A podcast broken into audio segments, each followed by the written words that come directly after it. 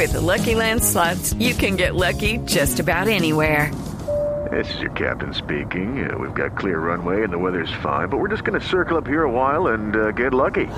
No, no, nothing like that. It's just these cash prizes add up quick. So I suggest you sit back, keep your tray table upright, and start getting lucky. Play for free at LuckyLandSlots.com. Are you feeling lucky? No purchase necessary. Void where prohibited by law. 18 plus terms and conditions apply. See website for details. ¿Qué pasa, por ejemplo, hablando del matrimonio? Ustedes lograron que un juez, que, que un, es, es juez él, ¿no? Sí. Eh, varón que llaman. Sí. Que- que- que- es decir, ¿por qué este juez se dio esa pela? Es que no es el solo. Hay más. Y hay más jueces. Y hay juezas y jueces. Sí. O sea, no tenemos una estadística todavía, ¿no? De cuántos, No. cuántos matrimonios como tal se han dado en el país. No. No. Nosotros conocemos 10 por ahí, pero... Ah, pero ya vamos en 10. Sí, que se sí, sí, conozcan. sí, sí, sí, sí. Pero porque no se conoce una estadística. Porque no todos pasan por... por, por- porque primero que no Colombia todos, Diversa no los lleva a todos. ni todos son activistas. Ni a todos les importa. Hay, Claro. Entonces nosotros estuvimos tratando de conseguir algunos que dijeron, no, nosotros queremos mantener el anonimato. No, Sí. no, no, no, no nos interesa. Y es perfectamente válido. No nos interesa promocionar nuestro rollo. Y así como están las cosas, de verdad es que uno de activista es que a veces se pasa, porque de verdad es muy desgastante emocionalmente. Sí. Usted imagínese que, que un, un X, un tercero que no tiene nada que ver, un aparecido literal, venga y le diga que usted no está enamorado de esa persona o que sí está enamorado pero que no tiene los mismos derechos y que pretenda, pretendan, porque es que además lo están haciendo, aparecerse en la notaría o en, perdón, en el juzgado, aparecerse en el juzgado a, a pedir la palabra, yo necesito, o sea, ustedes se imaginan O sea, que un, cualquier sapo. cualquier Sí. sapo. Sí, cualquier sapo se mete en la Cualquier relación de uno. qué literalmente. Ah. El día de la ceremonia, eso es- nos ha pasado en varios despachos. pasado, sí. Entonces, obviamente, la gente no quiere, y es que es lógico. Hay una Ustedes imagínense que los que, lo que, los que se quieran casar, marido Una- y mujer. Una fundación, Una sí, de sí. Una papel. fundación unipersonal. Ese además. señor estuvo hablando con nosotros y no, no entendimos muy bien era fundación de qué o qué era. lo No, y además, Él a es mí, el, él es representante. Le sugerimos vínculos es- con el procurador y, y los negó. claro, es una fundación que tiene un mes y medio de existencia, un mes y medio de existencia. O sea, se, se, se fundó para joder. se fundó Sí. para joder Sí. y que además a mí siempre, a mí eso, la noticia de que llevaban mes y medio de existencia me cuestiona mucho porque yo vi en la Plaza de Bolívar esta parafernalia inmensa que, que, que desplazaron o que, que desplegaron en el en, cuando los debates de matrimonio igualitario había camisetas, pendones, refrigerios, eh, música, eh, amplificación, sí equipos musicales, Sí, etcétera. bien. Y esta fundación lleva mes y medio de existencia, entonces ¿de dónde sale la plata Sí, y cómo la están? Es muy raro, es muy raro. Yo creo que les están pagando y deben estar pagándoles muy bien por, por arruinarle show un momento especial a, a las parejas A que las están parejas. enamoradas y se quieren casar. Yo tengo una pregunta. Yo tengo entendido que ustedes tuvieron como. O sea, solicitaron el matrimonio, se los negaron aquí en Bogotá y también por eso viajaron. Sí, ¿O me a, equivoco? a- a nuestro, en nuestro, en nuestra solicitud de matrimonio, la primer, el primer juez, lo digo así porque los abogados entienden, declaró, lo- de- reconoció lo que era y se declaró un incompetente. Es y decir, entonces dijo que él no podía resolver el tema. que él no era competente Que él no para era competente. realizar matrimonios Por eso es un eh, incompetente. de parejas del mismo sexo. Sí. Ok. Y se declaró incompetente. Correcto. Y entonces lo que hicimos pues fue irnos a, a otro lado, volverlo a presentar en otros juzgados. ¿Qué pasó con otras solicitudes?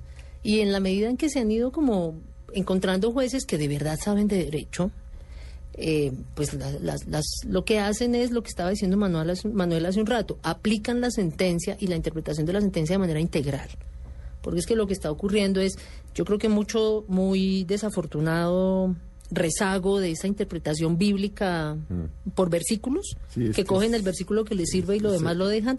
Lo mismo están haciendo con la sentencia. Cogen la frase que les sirve y lo demás lo dejan y no hacen una interpretación integral y literal, eh, sino literal de lo que dice la Corte ver, Constitucional. Manuel, ¿cuáles son los fundamentos que está utilizando la gente de la Procuraduría para interponer una tutela? Porque ¿cuál es el derecho fundamental que se le está violando No, a un sabe. funcionario de la Procuraduría? Eso o sea, explíquenos Sí. brevemente mm, Sí. la tutela para qué sirve, en, en términos generales. En términos generales, es la vía más fácil para proteger un derecho fundamental ¿Que está en peligro o, o- o que se vulneró? o que se vulneró. Y entonces, ¿cómo se puede meter un procurador No a entendemos. presentar una tutela. No entendemos. De hecho, por eso es que... ¿Cómo se acepta una tutela? Porque ya hubo una, una ¿no? El Pues Sí, se claro, se acepta, se acepta ¿no? sin fundamento. Es decir, si ustedes ven la sentencia, pues el juez parte de la base de que ahí sí hay un derecho fundamental, Pero pero, ¿cuál es el no lo explica. fundamental vulnerado? Pa- o sea, ¿cómo puede el matrimonio entre Elizabeth y Claudia Violar vulnerarle un un derecho. derecho. fundamental a un A la procuraduría o al Sí, señor además de familia o a no la sociedad. Sí. ¿Cómo? Sí, No, no. no, no hay explicación. Digamos, si ustedes miran la, la demanda y la sentencia, la excusa que utilizan es que se vulneró el debido proceso. Mm.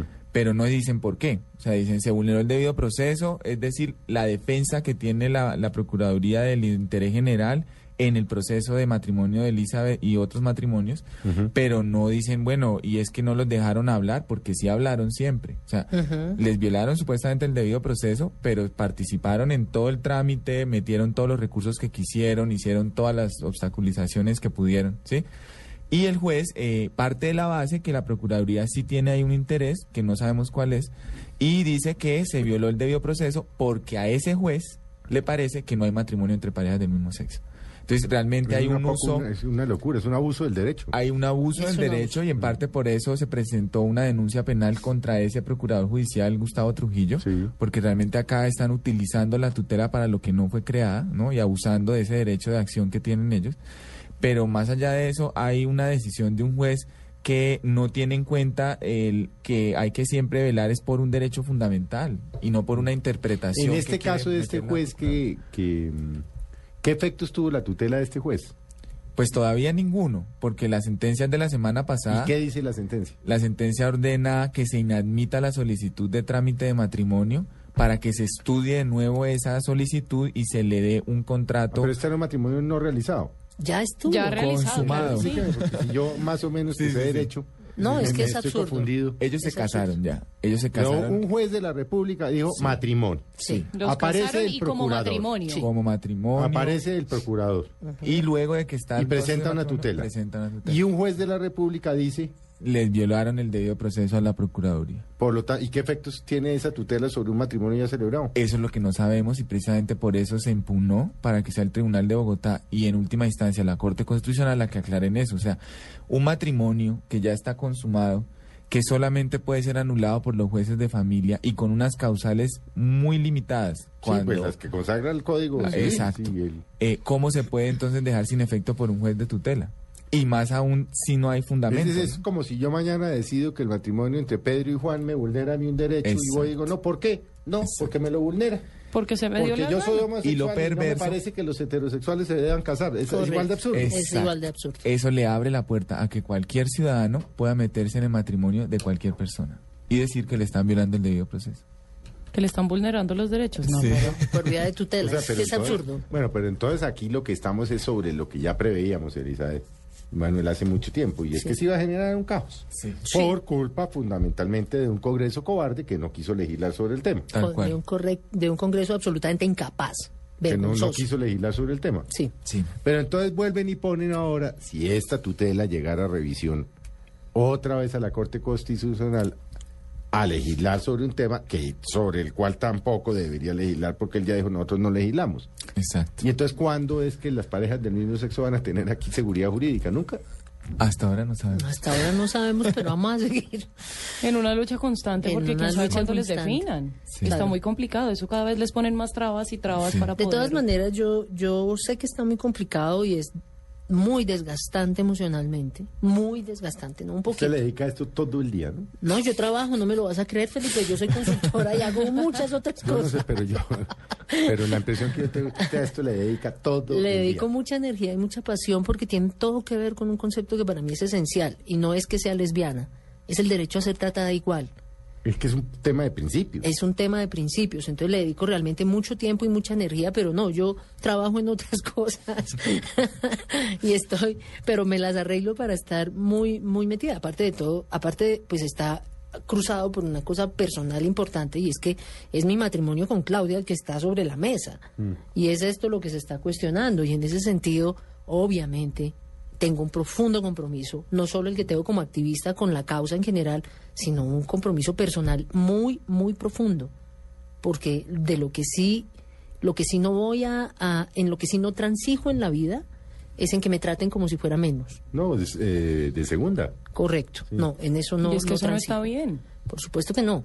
Yo tengo una pregunta. En el momento en el que tú decidiste casarte con Claudia, ¿fue cuando empezaste a luchar más por la causa? No, ¿O antes. ya No. desde siempre lo habías No, hecho? ha sido una activista toda la vida. Sí, tengo toda la vida. Muchas de estas canas que tengo puestas me las he ganado en esta causa. Sí, no, llevo unos 20 años como dedicada al activismo.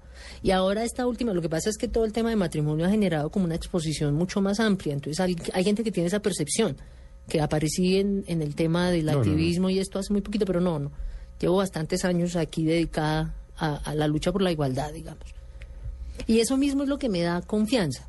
Claro, esto es muy desgastante y es muy desafortunado y da rabia y como abogada indica que, que el uso del derecho, que, que se abuse del derecho de esta manera, que se abuse de los recursos públicos. Yo no entiendo la gente cómo no le critica más enérgicamente a la Procuraduría que gaste lo que nosotros pagamos en impuestos en poner a un procurador judicial a que persiga a las parejas que se están casando cuando tenemos casos de falsos positivos, Corrupción. carrusel de la contratación, mil casos de corrupción, en vez de estar en ese, en ese tipo de temas que para todo el país son tan esenciales, están dedicados a perseguir que dos parejas no se puedan casar, que la pareja no se pueda casar. Mm.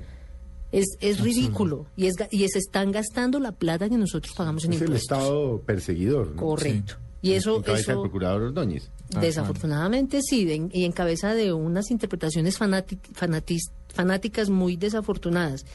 Pero un católico que la esté oyendo ahorita, y este es un país con una gran mayoría católica, o un cristiano, de los cuales hay 8 o 9 millones, podrían estar diciendo, pero perdón, sí, todo eso está muy bien, pero es que todo esto es contra natura.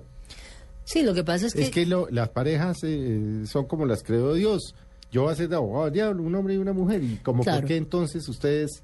es- primero tengo que aclarar una cosa, Sí. y es que estoy absolutamente convencida de que es más la gente que está a favor del tema del matrimonio que los que están en contra. Sí. Lo que pasa es que los que están en contra hacen mucho ruido, tienen unos intereses políticos detrás. Mm. Sí, es decir, seamos sinceros. El país está en otros problemas. país está en Sí, otro El que tema. gana un salario mínimo, eh, el, el que tiene que salir a trabajar, eh, ver por sus hijos, ver por... No está en este cuento. Es que hay problemas Claro. reales de los que hay que ocuparse y están Sí. persiguiendo esto. Pero la es minoría esa hace más ruido. Claro, hacen bastante ruido y hacen mucho ruido porque además, tengo que decir también esto, los medios les hacen mucho eco. Mm. Sí, no le hacen tanto eco a que una iglesia X, como no sé, la, es- es- eh, la iglesia Abba Padre, recibe a personas homosexuales y tiene un concepto como ecuménico y entonces trabaja desde ahí con el tema de la inclusión. No, el ruido se lo hacen al, al, al fanático religioso porque además creo que hay una diferenciación que hay que empezar a hacer y es que no son los cristianos ni los católicos todos, yo soy católica, son los fanáticos religiosos. Hay ahí una, un- una diferencia. No es el hecho de que sea católico o que sea cristiano, es la gente que tiene un fanatismo que les lleva a creer que lo que dicen es lo único que tiene sentido, La verdad revelada. la verdad revelada, que hacen unas lecturas, vuelvo y repito, parcializadas de la Biblia, o sea, entonces empiezan con que, eh, no sé, lo de un hombre y una mujer, pero se les olvida no juzguéis y no, juzgue- no seréis juzgados, amar al otro como, am- como a ti mismo, todos- etcétera, etcétera. Eso, eso todo lo dejan a un lado, todos somos hijos Sí, de Dios, sí. no La se mueve cristiana. no se mueve la hoja de un árbol sin la voluntad de Dios, entonces suponen que nosotros nos, nos hacemos gays y lesbianas por fregar, como por molestarles la vida y como por, por mirar, pues no teníamos nada más que hacer y entonces fuimos... Como no. si fuera fácil. Sí, como si fuera fácil. Y no, no, nosotros somos lo que, y, y hablo en términos, de, vuelvo y digo, católica que soy, somos lo que Dios hizo de nosotras y de nosotros. Por eso estamos aquí.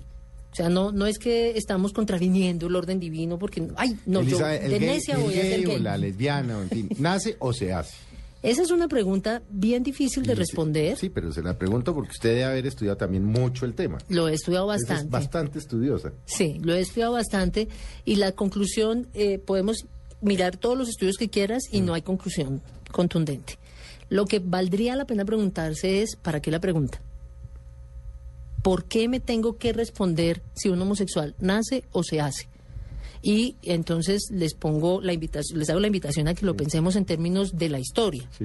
Los negros tenían o no tenían alma y nos, de- nos demoramos 200 años. La- o nosotros no, pero la Sacrosanta. Iglesia Católica Apostólica y Romana se demoró 200 años resolviendo si los negros tenían o no tenían alma. Si tenían, no los podían vender. Si no tenían, no había problema en que los siguieran vendiendo y esclavizando. Entonces, realmente la pregunta no debería ser esa. La pregunta no es si nacen o se hacen, sino, ¿de verdad por ser homosexuales tenemos derechos distintos? ¿De verdad es cierto que en un Estado social de derecho nos deben tratar diferente dependiendo de si somos o no somos?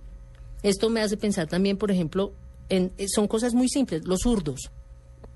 Yo soy ¿Por qué zurda. una persona es zurda? Yo Entonces también. imagínense que estuviera... Me tienen rodeada. Sí. Tres zurdos en una mesa. Soy sí. la minoría. ¿Por qué habría que entrar a discutir? Y eso se discutió en No, el pues, sistema como educativo. A uno le daban, a mí las monjas me cascaban. en la Claro, mi abuela izquierda. me enseñó a escribir y me pegaba en la mano y me decía, Sí. no, esa es la mano del diablo con la mano Sí. derecha. Ah, ok. ¿Ven? No había que entrar a dar una explicación de por qué una persona es zurda. Sí. Sino, ¿cómo así que no tiene derecho al sistema educativo porque es zurdo? ¿Cómo así que la banca no le van a hacer una banca que tenga Que no las el hacen. codo izquierdo? No, ya las tienen, ya. Sí, yo, yo no, en la época En mía nuestra de- época no. colegio, No, yo ahora sí, en la universidad Claro, creo que en nuestra universidad, Manuel, en la de. Esternado, yo no me acuerdo haber ni- No, No, nunca no, no, en la Javeriana sí hay, yo una- sí una- que sí una yo conozco, pa- pa yo, yo sé que incluso en colegios, en algunos hay, Sí, bueno, no. pero nos ha tocado, nunca, o sea, ha pasado por estas discusiones que son bizantinas. Usted porque es zurdo no es zurdo, entonces estudia o no estudia, Mm. o usted porque es tiene alma o no tiene alma, entonces lo vendo o no lo vendo, o usted nace o se hace, entonces tiene derechos o no tiene. Es lo que quisiera es mostrar cómo Mm. históricamente esto nos lleva a unas discusiones que no tienen sentido. El sentido central aquí es usted tiene derechos o no tiene derechos. Y realmente su orientación sexual es una razón para que usted no tenga derechos. ¿En serio? ¿Así o más clarito? No, ya quedamos todos en silencio. No, es no, que- no, no, no, es que me quedo mirando. Porque, porque yo no hay, tema, hay temas ahí que usted menciona que yo no había pensado cómo eran. ¿No? Claro. Son cosas No, que y- uno no las relaciona y y, tiene toda la relación. Sobre eso, Por eso es que este, 98, este tipo de programas deben ser eh, más que la cosa activista y no sé qué. Es una cosa... eh, Sentido común. de- no, y que además, eh, pues quienes nos están oyendo diga, ve, yo no había pensado en eso. Claro. Sí, de Es- conocerlo es, a es- es un espacio de reflexión, más Sí. que volver pues Mesa Blue la, la, la, la Dalí de los derechos de los homosexuales, pues porque no, pero yo no había pensado, por ejemplo, en esos temas. Venga, ¿por qué, por qué, Manuel, por qué los notarios están tan, tan cobardes? Pues yo le podría dar muchas razones, pero la, la que intuimos y la que creemos que es la más eh, contundente es que le tienen miedo al procurador. La Procuraduría tiene una facultad de investigación disciplinaria sobre ellos. eh, Pero sobre los jueces también. Ah, no, eso es el no. Consejo de la Judicatura. Sí. Y eh, claramente la Procuraduría ya ha emitido varias circulares, varias resoluciones, indicándole, instruyéndole, casi que ordenándole a los notarios no casar.